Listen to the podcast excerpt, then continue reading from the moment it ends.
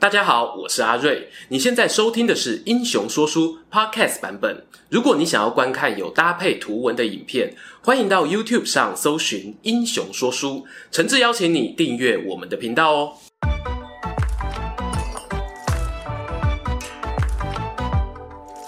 Hello，英雄说书的观众朋友，你们好，我是说书人阿瑞，替大家带来精彩的英雄故事。今天又轮到了我们会员票选影片主角的时间哦。十月份呢、啊，开放 VIP 投票的英雄转蛋池是秦末两汉的人物，到底前三名是谁呢？哎，公布结果前，自己的工商自己做。扇子团是英雄说书频道的付费会员，就是你们在留言区啊会看到名字旁边有小扇子的网友啦。我们全体工作人员呢都非常感谢有这批热血的观众，他们除了订阅、分享、支持外呢，还用每月小额赞助的方式帮助英雄说书成长茁壮。因此，我们每个月都会开放一支影片，邀请扇子团员投票选出他们最想听的英雄故事，优先说给大家听。如果啊你本身经济能力许可，欢迎啊点击加入会员按钮，或者参考影片下方的说明连结，一起共襄盛举吧。接下来就要公布十月份的投票结果。这一次的转蛋池哦，是秦末西汉人物篇，竞争非常的激烈啊。王昭君、霍去病、司马迁都是以十趴的得票率并列第二，而第一名呢，则有两位，分别是秦国名将蒙恬，以及呢取代西汉的新朝开国君主王莽。两位支持度我都是二十二点五趴，这边呢、啊、就由说书人我呢做个任性的抉择。这支影片会给大家说说曾经被《汉书》评价为逆臣贼子，近代学者如胡适、傅乐成等人呢，却相继为他平反的超争议皇帝王莽。要聊王莽的故事啊，得从一位女性讲起。她的名字叫做王政君，不过在史书上更常被提到的称呼是元后，意思是汉元帝的皇后。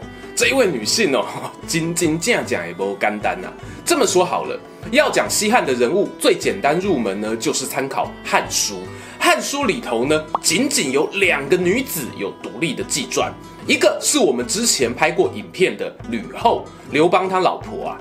另一个呢，就是今天要说的王政君，他的故事呢，收录在《元后传》。从一个上帝视角回头看西汉哦，这个王朝的开始呢，幸好有个吕后出来巩固皇权，而王朝的结束呢，恰恰便是另一个皇后让出了权力魔杖，是巧合还是命运？我们继续看下去。翻开《汉书》啊，《元后传》的隔壁呢，就是《王莽传》，因为王政君就是王莽的姑姑。相传他们王家人的家谱哦，可以追溯到楚汉争霸时期，项羽封的济北王田安。不过后来刘邦得势，田安封地不保，流落在外，为了保全家族啊，就改姓为王。这一支家族呢，一路传承到汉宣帝武凤年间，出了一个名叫王进的人。传说中呢，他性好酒色，老婆啊都看不下去，跟他离婚了。但是呢，王进有一个漂亮的女儿，不确定是因为家里有困难，还是他被宫中官员相中。总之啊，王妹妹就被送入后宫。没错，她就是未来几十年王家的扛把子王政君。郑君入宫的时候呢，年纪十八岁，被派去服侍太子，也就是未来的汉元帝。要知道哦，历史上呢，大富大贵的皇后往往有个特色，那就是受孕几率 up up 的体质啊。郑君呢，与太子见面后没多久，立刻一发入魂，产下龙子。而在这之前呢，太子虽然也有其他宠妾，但都没有人成功生下男孩。我说王政君啊，你根本就成吉思汗四代的拉齐吧？哎，听不懂的观众朋友可能太年轻了。总之，刚出生的小皇孙很得阿公汉宣帝的宠爱，取名为刘遨，以嫡长孙的身份呢，成为接班人。过了几年，汉宣帝驾崩，汉元帝即位，王政君啊，则母以子贵，摇身变作皇后，也开启了他爸爸王进、王老先生一家人的飞黄腾达之路。王进膝下呢有八个儿子，二儿子过世的早，只留下孤儿寡母，而亲戚叔伯呢都在加官进爵的时候，他孩子们的生活可以说是相对的辛苦。其中的小孩呢，不是别人，就是本片的主角王莽。王莽字巨君。他从小啊失去了父亲，看着堂哥堂弟们呢享受荣华富贵，每天游艇派对、跑车出游，过着朴实无华且枯燥的生活，该怎么调试心态呢？王莽选择用读书翻转人生，他钻研礼法经典，恭敬的拜师读书，以一个儒生自居。我必须要说，儒生这种职业呢，根本就是保姆工具人来着。王莽上面呢、还有一个哥哥，后来呢也不幸早逝，他就独立抚养母亲还有嫂嫂，连同哥哥的儿子也一起照顾。这还没完哦，他的大伯王凤后来啊年纪大了卧病在床，王莽说啊，不用请看护，我来。他对待大伯呢，有如对待亲生老爸，连续好几个月都忙到蓬头垢面啊，也不以为意。幸好大伯终于过世，哎，话不能这样说。我们王莽呢没有邀功哦，但是呢，大伯死前大概是觉得对这侄儿过意不去啊，就特别拜托妹妹王政君说：“我二弟呀、啊，他家的孤儿人品不错啊，给他一份工作吧。”于是呢，王莽终于也有机会当个官了。他成为摄生校尉，这是汉朝的屯兵八校尉之一哦。以王莽的出身背景来说，这时候啊应该可以偷笑了。但王莽没笑，王莽啊很低调，他认真处理公务，手头呢有余裕就拿去结交公卿知识分子，因为他心里明白，此刻呢王家的权力尚未稳固到啊让他可以松懈。还记得我们前面说到，王政君晋升为皇后。最初呢，她的威望哦还没有到顶峰，主要问题呢出在老公汉元帝，其实呢另外有其他宠妃，甚至啊一度还想要换太子，拔她的皇后位子。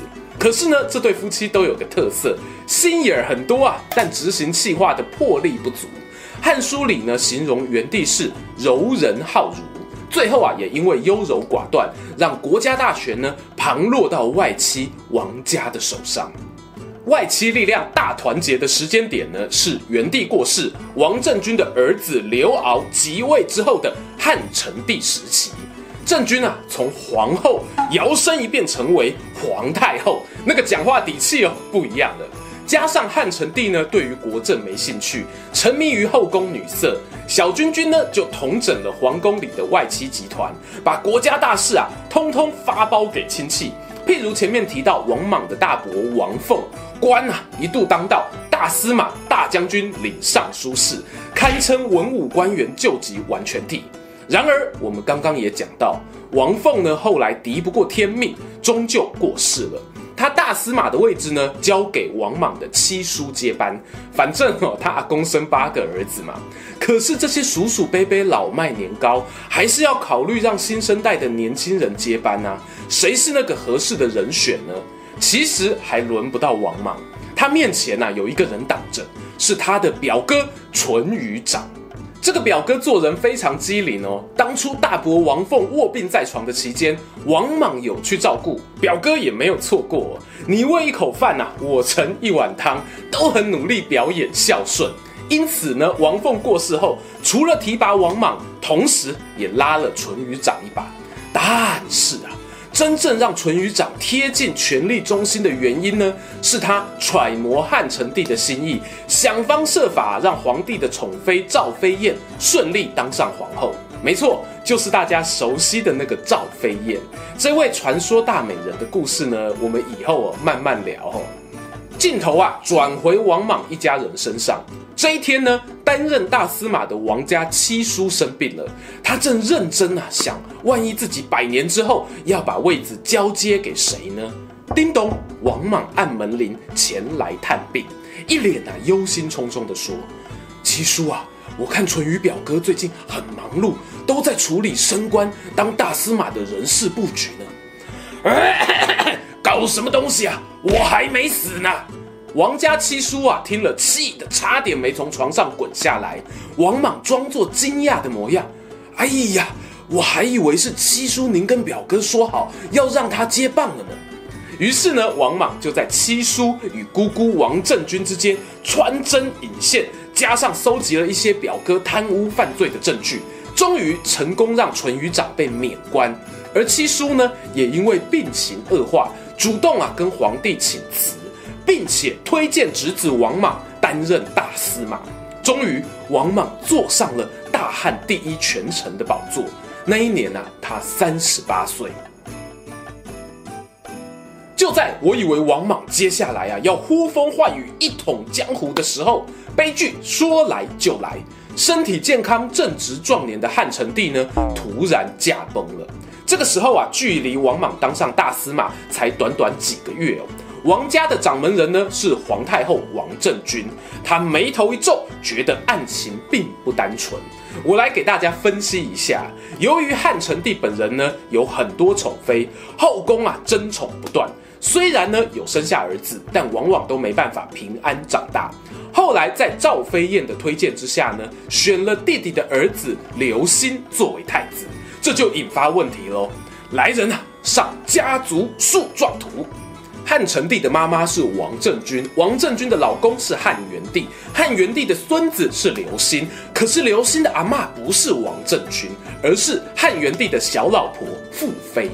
换句话说呢，刘欣当上皇帝，也就是汉哀帝之后，就会出现两个太皇太后啊。富家人呢，也摇身一变成为可以和王家对抗的外戚了。了解这个背景后呢，你就知道王政君在担心什么。他担心啊，这个哀帝是富家的傀儡，会来清算王家。于是呢，姑姑就命令王莽立刻请辞。这是个测试哦，看看皇帝反应如何。殊不知呢，你会演戏，皇帝啊更会演。汉哀帝呢收到辞呈，护目含泪啊，对王莽表示：“您是顾命大臣啊，您要是一走了之，我怎么对得起先帝呢？”还派人啊去对太皇太后说：“王莽不当大司马，我就不敢亲自听政。”王政君呢看了新皇帝的表现啊，觉得满意，就顺水推舟呢把王莽叫回来继续当官了。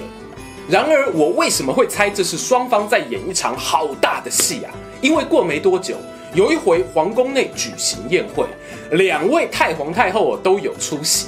司礼人员呢一时疏忽，竟然把王政君和傅妃安排在同一桌啊！尽管当时呢王政君没说什么，但稍微哦塞起了把位，侄子王莽立刻 catch 到姑姑的心情，啪一声站起来大骂：会不会排座位啊？傅老夫人以前是妃子，怎么可以跟太皇太后坐在一起呢？然后王莽就被谴责了。身为一个知书达理的儒生啊，他就顺应民意，又一次提出辞呈，等待皇帝的慰留。但是呢，他等到的是准了，大司马你退休吧。噔噔，这时候啊，王家人完全可以肯定，一定有一股反王的势力在台面下运作，打算呢把他们扳倒。王莽退位后，馥派的大司马紧接着就上任，皇宫里面啊斗争的一塌糊涂。那王莽在做什么呢？他从中央哦转到地方，继续努力经营，结交人脉。这里做个补充说明啊，很多人说王莽的谦恭下士是在演戏，我个人呢却不敢百分之百肯定。原因是呢，王莽他有很多行为啊，真的非常汉儒。不是孔老夫子那种儒哦，会带有一些天人感应的思想。譬如啊，皇帝做错事啊，老天爷就会降下灾祸通知你之类的。一方面呢，我们知道王莽很有心机，想要夺权上位，否则啊，怎么有办法干掉他表哥呢？但是在儒家礼法上，王莽也很坚持。即使后来篡了汉朝，都不改自己的初衷，甚至啊，要不要用篡位这个字眼呢？学者们都有一些争议。好啦，话说回王莽生根地方，耐心等待。这次呢，他不是等待皇帝原谅他，而是等到皇帝归天的那一刻来临。前面说到汉成帝壮年过世，汉哀帝的身体啊更差，史书上记载他呢即位痿痹。有人猜测说，这会不会是现在大家讲的渐冻人症状？总之，汉哀帝在位六年的时间就归天了，而王莽也受到其他官员推荐，重新回到长安。更幸运的是呢，其他几个外戚家族，譬如傅太后啊、丁太后，也在差不多时间过世。他就和姑姑把握机会，清理了宫中异议分子，把国家兵权重新抓回了手上。这时候的皇帝呢，是汉平帝，年纪啊只有不到十岁。想当然尔呢，国家大权是掌握在王莽姑侄二人手里。王莽呢，甚至还将女儿嫁给了皇帝，就是孝平皇后。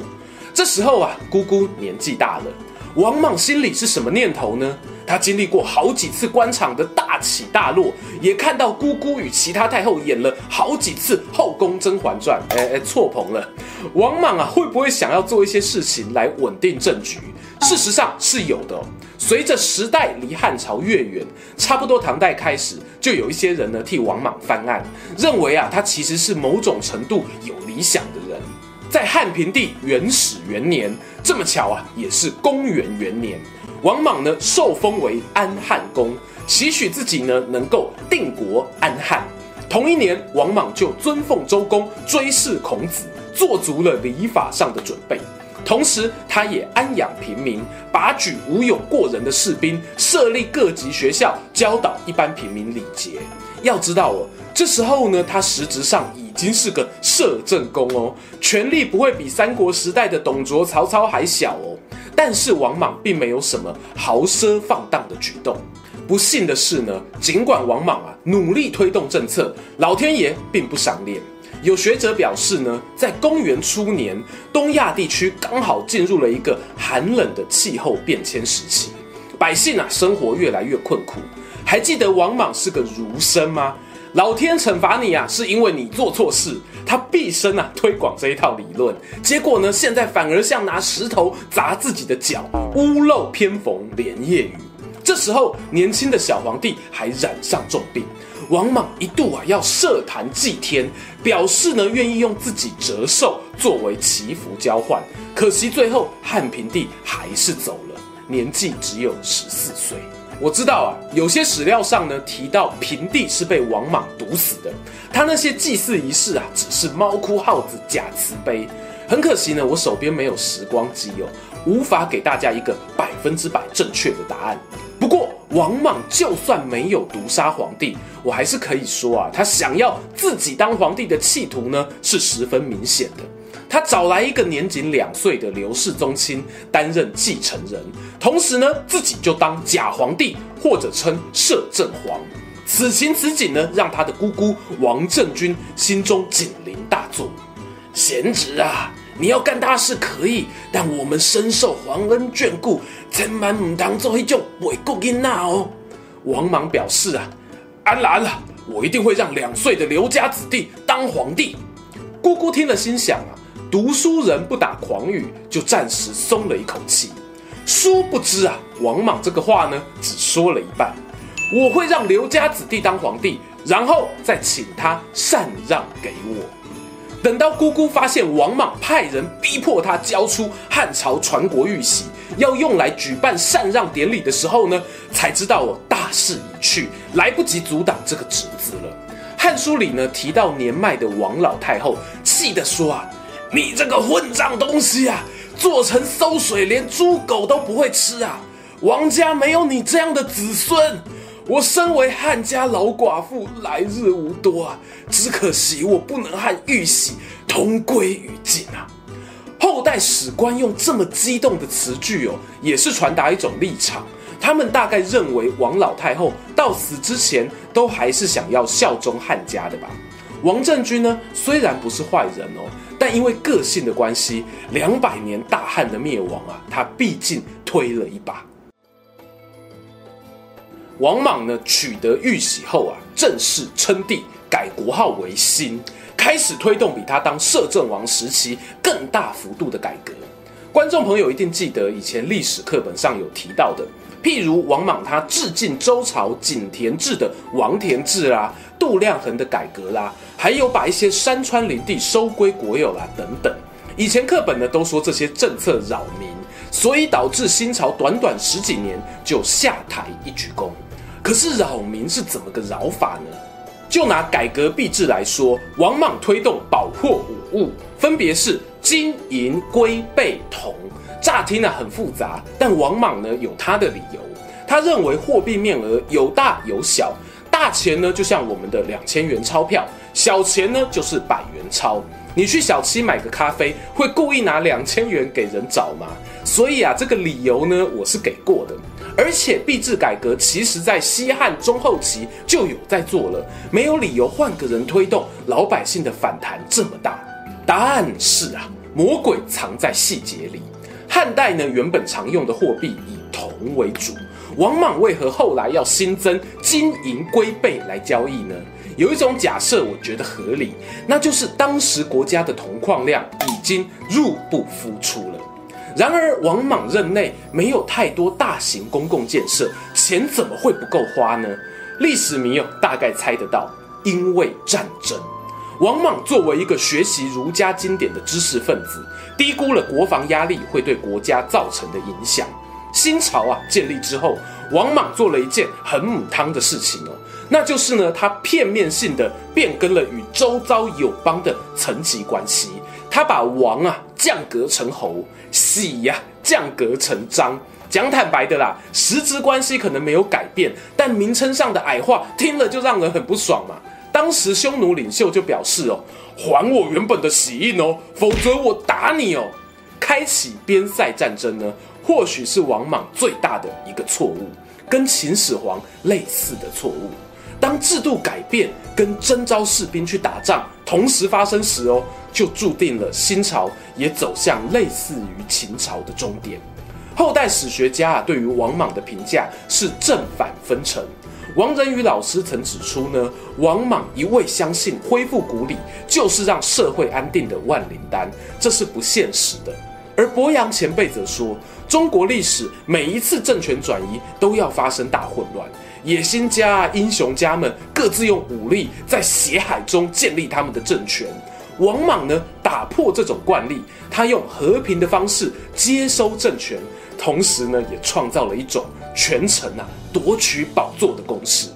王莽是儒家学子，以文人之姿夺权，又没有大面积的流血，伯阳先生啊认为非常不简单。结尾呢，让我们重新回到离王莽时代比较接近的史料。史家班固在《汉书》里面不断的、不断的强调哦，王莽呢欲专断擅权。我尝试问自己啊，王莽为什么想要专断？是因为个人享乐吗？看起来不像哦，还是他觉得所处的那个世界太混乱，突然有个想法：若是啊，把决策权都交给我，我一定能为大家带来美好的新世界。想想啊，你人生中是不是有听过类似的英雄式发言？一人独裁多有效率啊！我是最聪明的，至少比大部分的人都聪明。我为什么要听笨蛋的意见呢？确实，很多时候这种英雄都能把事情做得又快又好，但接下来呢，他就会开始面对各种挑战，发现哦难以克服，而他不会想到要找别人呢帮忙自己做决策。反而是很直觉的去追求更大的独裁权力。你看我过去都做得到啊，现在撞墙期一定是因为权力不够大而已啊。王莽会不会就是这样一步一步的踏入名为权力，但实际上根本是毒品的深渊，终于深陷其中无法自拔呢？喜欢今天的故事吗？英雄说书需要你的支持，让好故事被更多人听到。动动手指订阅我们频道，打开小铃铛，选择接收全部消息，这对创作者的帮助非常非常大。如果你还想要给我们更多鼓励，也可以扫描加入会员 QR code，用每个月一杯咖啡的钱赞助我们的内容创作。这里是英雄说书，我们下次再见，拜拜。